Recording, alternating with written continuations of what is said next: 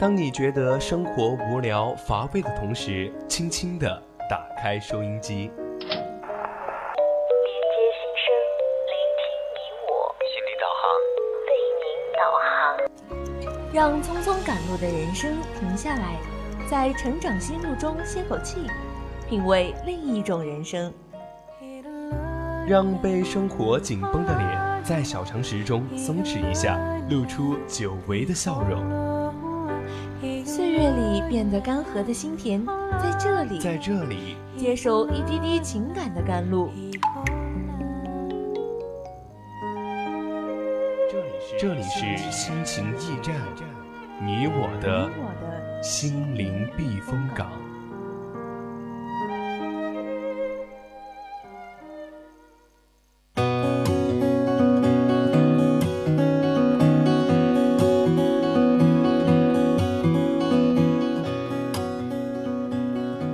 这里依旧是我们的心情驿站，我是主播雪梨。Hello，我是蔡坤。下半段呢，我们将跟大家一起讨论一个很现实的问题，就是孩子与父母之间的问题。哎，说到这个的话，我也觉得是感慨特别多，因为我们现在进入大学嘛，而且我们两个都是跨省读书，这样的话，父母就会有各种担心，说你是不是一周要给我打两三次电话呢？然而像我这种就是。呃，可能对家的依恋不是那么重的话，我就不是特别愿意打电话。这样的话，我就会感觉我跟我爸妈的矛盾就会逐渐开始升级。其实孩子与父母之间的这个矛盾，好像是一直以来都没有办法调和的。那么究竟是为什么呢？一起进入我们今天的主题：跟父母和解不是非做不可的事，跟自己和解才是。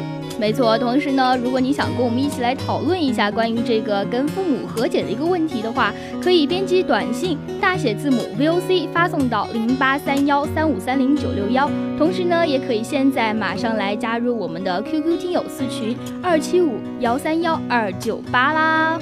当然了，还有两种方式：微博上的艾特 VOC 广播电台，艾特 VOC 雪梨；微信编辑小写字母宜宾 VOC 幺零零，宜宾 VOC 幺零零。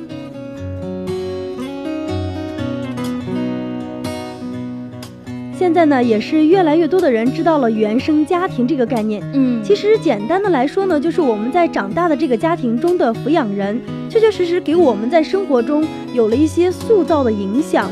比如说，有些孩子啊，可能在成长的过程中，父母呢给予他表扬；当然，也有一些孩子是不被父母表扬的。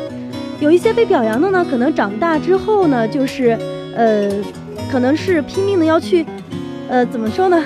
被表扬的话，可能是在生活中表现的比较自信；相反呢，可能就是特别的不自信，需要被别人肯定说：“哎，你好棒，你好厉害。”这种这样的话，这样的话，我就觉得我自己还算是比较幸运的，因为我会觉得我妈会在我的一个学习过程中不断去打压我，她会说：“你姐姐比你学习强那么多，然后什么的。”但我爸就不一样，我爸每次在外人面前，他从来都只会说自己女儿有多好，有多好。然后反正就是大家都知道，很多时候都是女儿都是跟父亲亲嘛，就好多人会说女儿是爸爸上辈子的情人，对。然后在我家也差不多是这样的状况。最好的就是呢，刚好一个爷，然后一个又对我特别好，这样的相中和的话，我就觉得挺好的。我觉得我真是一个幸福家庭长大的孩子。既然是既是被表扬了，也有被批评的，这样刚好一个调和的一个很好的一个度，刚好适合你成长。面对今天这样一个问题呢，有些孩子可能对那种。打击自己的父母来说呢，嗯，就觉得有点抱怨他们，说我现在这样的性格都是你所造成的，我悲观也好，我不自信也罢，都是你在我的成长过程中给我造成的一种伤害。对对，哎，那么我们的网友呢就给我们发来一个私信，他就分享了一下他的自己的小故事，他就说什么呢？对，他说我小的时候啊就一直跟妈妈的关系特别的僵，因为他经常当着别人的面说。哎，我的不好，尤其是当着大家大家的面，就觉得让自己特别小孩子其实也是上过不去，对对，面子上过不去。然后就是小小的性格呢，就养成了一种就是脾气特别暴躁，原因就是因为我就想跟妈妈对着干，顶回去。会有那种我妈妈原来也是，她说我说几句啊，我说五句，你就是十句里面有九句一定要顶的。然后她就特别生气，她说爸妈说话的时候，你作为一个小孩子，你就应该听啊，你为什么要跟我顶呢？然后当时给我的感觉就是，虽然你是妈妈，但是也不一定你说的什么都是对的。为什么别人家的父母就会跟孩子去讲道理，而到了你这，你就一定说我什么时候都不能顶嘴呢？我当时也是各种不服气。你可以找爸爸呀。对啊，那个时候我就只能找爸爸。但是有一点是怎么说呢？我家的话，对于管我这一块的话，我爸爸其实是。不会管太多的，一个辅助作用，对对对，就更多的他更愿意让我妈妈去教我，因为他会觉得他对我的话可能就太过于的和蔼，太过于的仁慈了，他根本狠不心来，就狠不下心来凶我，然后就会把这个事情全部交给我妈来做。其实觉得像你这样的还算是比较幸福的，因为有的家庭不论是爸爸还是妈妈，他可能都属于那种对孩子要求比较严格的。对对，因为望子成龙嘛，大家都知道的。所以说，孩子在这方面可能受到的挫折比较多，然后长大之后就觉得，长大之后有因为有自己的思想和想法了嘛，就觉得，哎，我的父母真的是对我造成这种伤害，真的泯灭不了了。对，然后他就会觉得，哎。真的是被父母祸害了，当然这个祸害是加双引号的。对对对，而且如果说是你这个孩子被父母在压榨中成长的话，你要是成长着好还好，可能会觉得他们的严厉也是促进了我们的一个成长。但是如果是可能遇到了一个什么状况，或者说自己成长的并不是很好的话，可能就会把这样的就是压力全部就给妈妈爸爸，就会说。要是不是你们说我的话，我也不会这么没有自信啊！要不是你们天天在外面打压我的话，我怎么会长成现在这个样子？也就成了一个孩子跟父母一个战争的源头了，产生了一种心理对抗。要不然怎么现在那么多的孩子，即使远离故土、远离父母、远离家庭，也不愿给家里面的爸爸妈妈打一个电话呢？对，其实可能就因为有这种心理障碍，他觉得我的成长过程中，嗯，可能是因为你、你、你、你所做的这些事情。给我造成的一些影响。如果说我从小被你表扬着长大，我可能现在不会需要特别的需要别人认可我，我才会去做一些事情，而是觉得自己是。自带光芒的那种，没错，特别是那种青春期的孩子，或者说像我们现在正是叛逆的一个时候。我记得我当时选省外的大学，就是因为觉得哇，这么多年一直在湖南，然后一直都是我妈妈管着我。我说好不容易有一个让我读大学的机会，让我有机会出去放飞自我，然后我就觉得一定要把握好这个机会啊。然后我回家的时候，不是因为玩游戏嘛，然后就被我妈妈说。他说：“你这要是在大学的时候使劲玩游戏，那你岂不是交不到朋友吗？根本就没有时间去外面参加社交活动，只知道窝在寝室打游戏。”我就会使劲跟他讲，我不是这个样子。但是我妈妈她就不会信，就她会说：“哎呀，你在家里都这个样子，谁知道你这外面什么样子啊？就你考大学肯定就是为了不受我们管制啊。”然后我妈就会特别生气。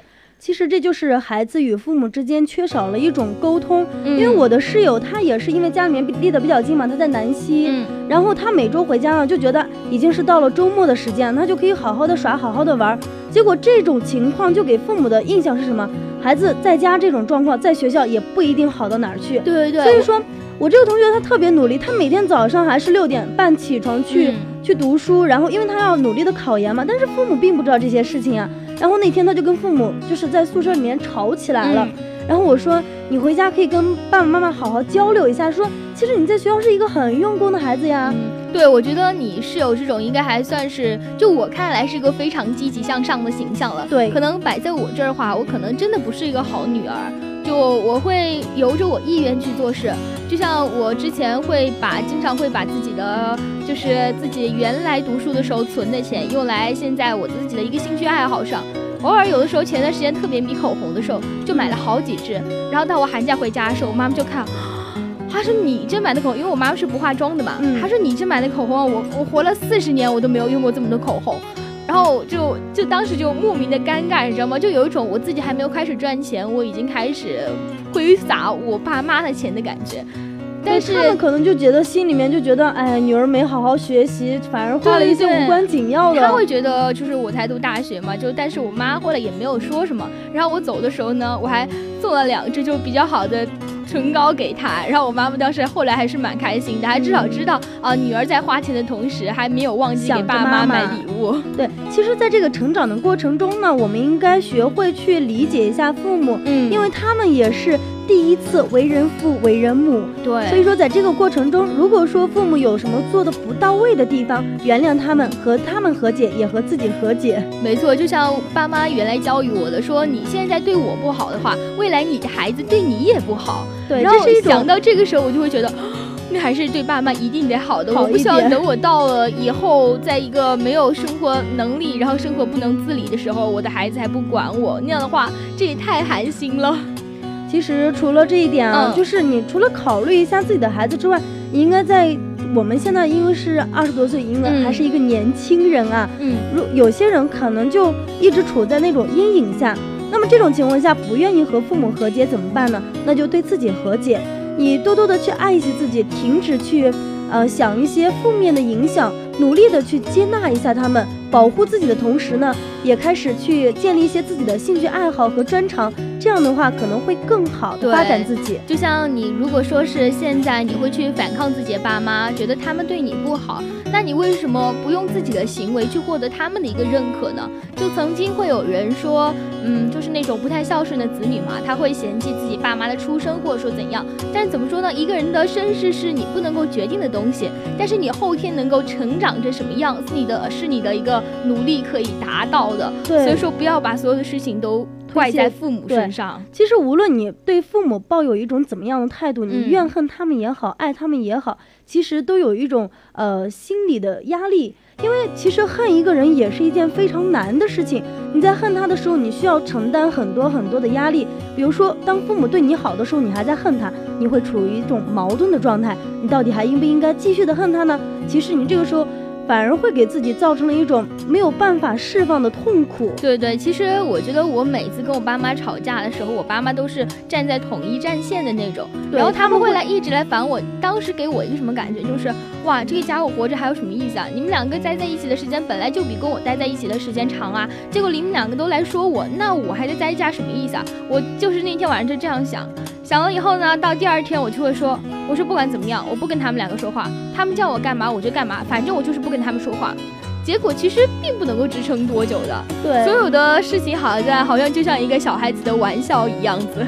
其实你还是在整个过程中，在意识到这个事情的过程中，然后就是不仅仅是想要和他们和解，还想跟跟自己和解对，一下，当时对不对就会有的时候想啊，哇，我原来那个思想到底是怎么来的？就大家都知道，嗯，就是孩子跟父母是没有隔夜仇的。不管你前一夜吵了架，到底有一些什么矛盾，其实回想一下自己的行为，就会发现，爸妈毕竟是比你吃过那么多年饭的人，他们懂得肯定会比你多。即使他们有的时候会因为太偏激了，或者说觉得你的行为他实在看不过去，而他说了一些让你不服气的东西，但你是其实仔细想一想了以后，他们终归都是为了你好的。就这样想想后，其实心里就想开了呀。养了你这么多年，骂你几句还不可以吗？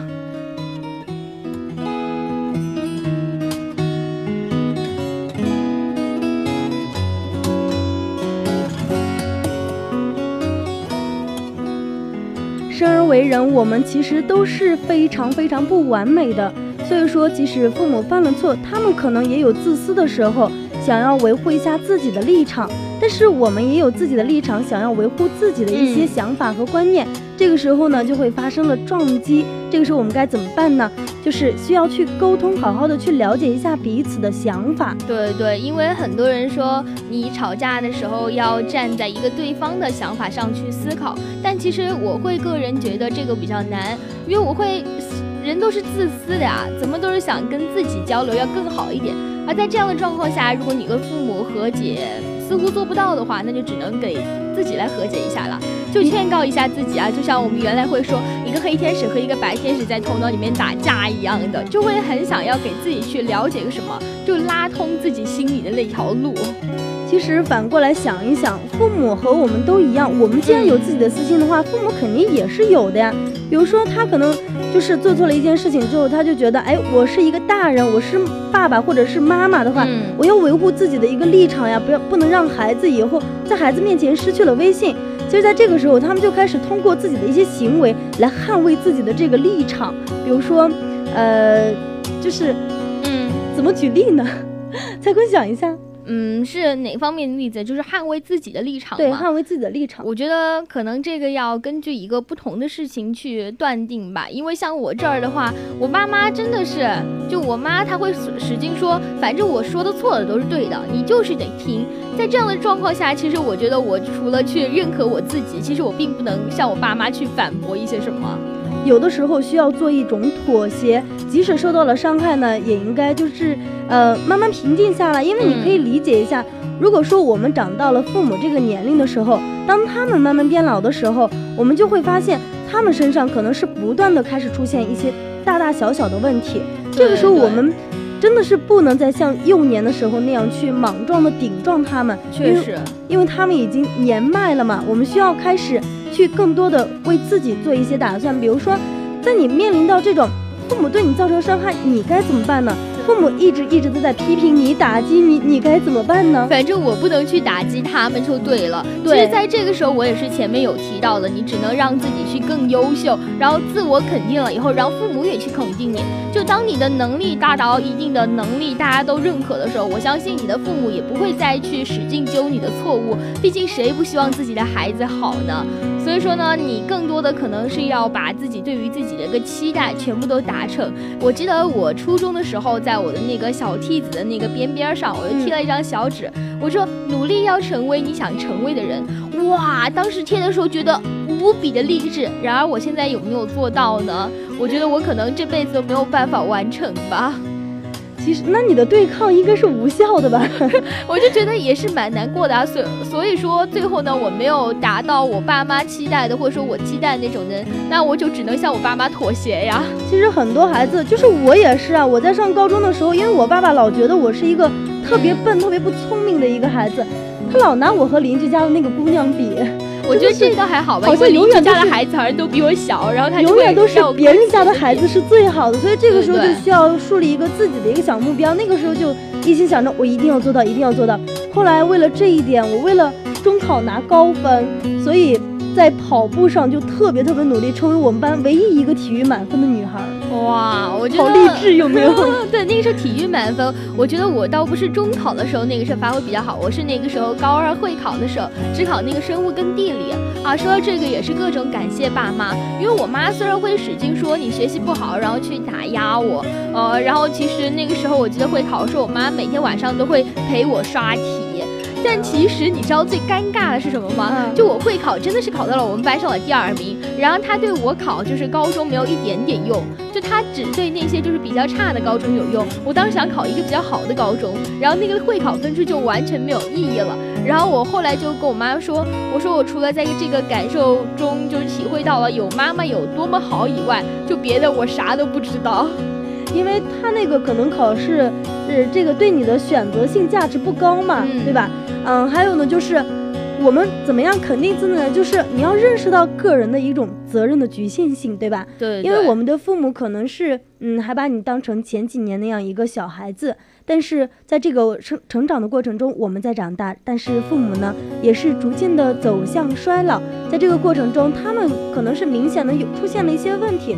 比如说，在沟通上和我们遇见遇到了一些障碍，因为现在是一个数据化的时代，他们的信息获取量没有我们获取的这么多，所以说在这个过程中可能就会出现一种代沟。嗯，就像我们现在会使劲去玩手机游戏，而爸妈，我觉得我爸妈应该还算是比较潮的那种，他们可能还会去玩微信，然后发红，我大家一起发红包的时候，他们也发红包。然后后来流行在打牌的时候，他们又开始打麻将啊什么的。我觉得我爸妈其实是。能够理解一个手机对现代人的需求的，但他还是不能理解我为什么二十四小时都要把手机放在那儿。就我连睡觉的时候，手机都要放在床头柜上，然后他就会超不理解。每天到了晚上的时候呢，不管是怕我晚上会玩手机，还是说是真的是为了呃手机不要辐射到我，就会把我手机给拿出去。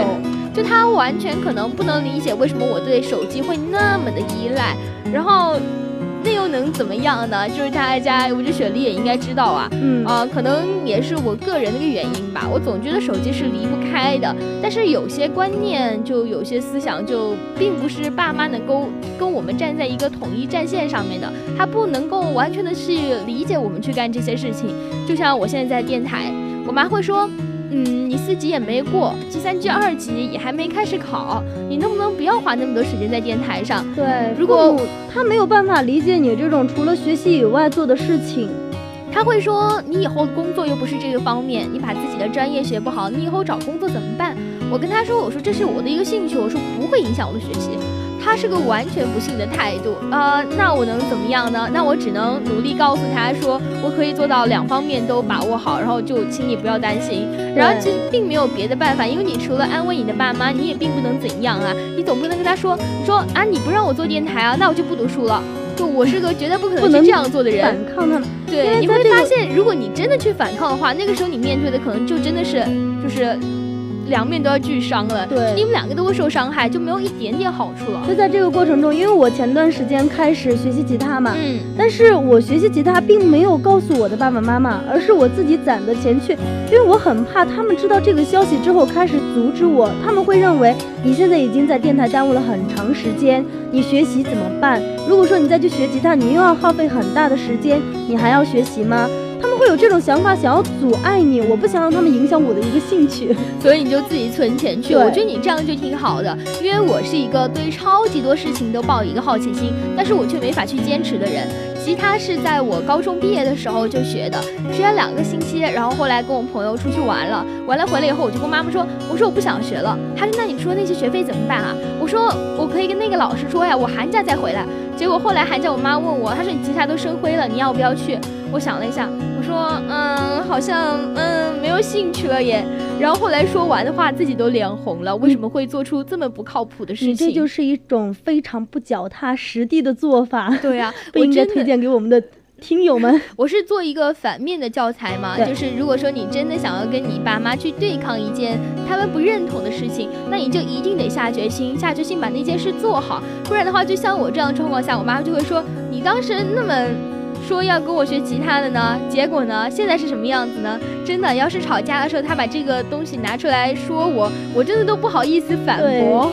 其实蔡坤主播他这样一个拿出自己的一个反面教材呢，也是为我们引出了下面一条，就是我们要的一定要在生活中变得更加的专注，更加的脚踏实地，去做一些能够在自己的专长上就有所突破的事情。对对，因为像我这样的话，可能真的给能给你们一个。不小的教训吧，我真的是尝试过特别多的事情。我有就看见网上人家做手账嘛，我也去买手账本。然后我当时美其名曰为十八岁的生日礼物，我当时大概是买了四百多块钱的东西，因为大家可能了解的都知道，手账本是超级贵的吧，包括那些周边的材料。然后我买了以后，在那儿放了很长时间都没有用。后来是跟我们电台的另外一个主播阿珂跟他说，他说他也有兴趣。后来我就把我的那些东西都送给他了，因为。我会觉得我的兴趣真的不能够支撑多久，然后又到了上学期的时候，然后我买了一个还挺贵的拍立得，因为我是那种就是我总觉得好贵一点的会比较好的那种，然后我当时买了以后，现在也是躺在我的寝室里面，然后不动。我真的觉得我估计是疯了，然后我请我请拆各种什么呃 candle 啊，然后虚拟耳机，哇，各种东西。然而其实我真的只是一时兴趣，所以呢，就是希望能够听到节目的听友一定要不管学什么东西，只要你有那个目标了，并且你真的很喜欢的话，请一定要脚踏实地、坚持、专注的学习它，一定要把它这件事情，如果说你爱它，就要。坚持到底，你活出自己，把它作为自己的一个专长。以后别人问起来，你说说你能会什么的时候，你也可以说，哎，我会拍照，我会吉他。就包括傅雷曾经给自己的孩子，嗯，呃，给自己的儿子写过这样一封信，他说他喜欢，就是希望他的儿子能够坚持去弹钢琴，因为在生活中肯定会遇到各种各样的麻烦和问题。当他的孩子不开心、难过的时候，父母没有办法在他的身边陪伴他，但是他还有吉他，他还有。什么吉他、钢琴，还有他的钢琴能够陪伴他，然后就是抚慰他这种心灵。对对，就像小时候经常有人说，让我妈妈教我做饭的时候，我那个时候说，我说我做什么饭啊？我以后就请了厨师的。然后当时我妈妈就跟我说，她说我并不是说觉得一个女生就应该学做饭，我只是觉得你要是以后出嫁了不会做饭的话，会被婆家所笑话。她说我不希望你这个样子，所以希望你会做饭。我当时就觉得哇，我妈真的是很暖心。其实，在这个过程中，刚开始虽然觉得父母有点嗯逼迫自己的意思，觉得有点小讨厌，但在整个过程中，如果说你了解到的话，还是发现父母是深深的爱着自己。其实我们今天这样的一个话题，不仅仅是跟自己和解，其实跟自己和解的最终目的还是要跟父母和解。对对对，就像我刚刚说的，怎么都是没有隔夜仇的。毕竟像小说或者说像电视剧里面的那种恶毒的父母，真的是很少见的。一个生你养你的人，不可能对你坏到哪儿去，这是我永远以来坚持的一个观念。对，在成长过程中呢，可能我们长大之后。父母他们没有必要，就是没有更多的义务像以前那样来照顾我们的生活，满足我们的需求。所以说，在这个时候，我们作为一个成年人，我们应该用自己的双手去创造一些，可以给父母一些东西。对对对，不仅如此呢，我觉得如果你真的觉得自己现在还年轻，还没有办法体会到父母的那种艰辛，没有办法体会到他为什么要跟你吵架的话，那就顺其自然吧。等你慢慢的变得成熟。心变得沉淀下来的时候，你可能就能真的感受到父母给你的那份爱，你就知道什么叫做和解了。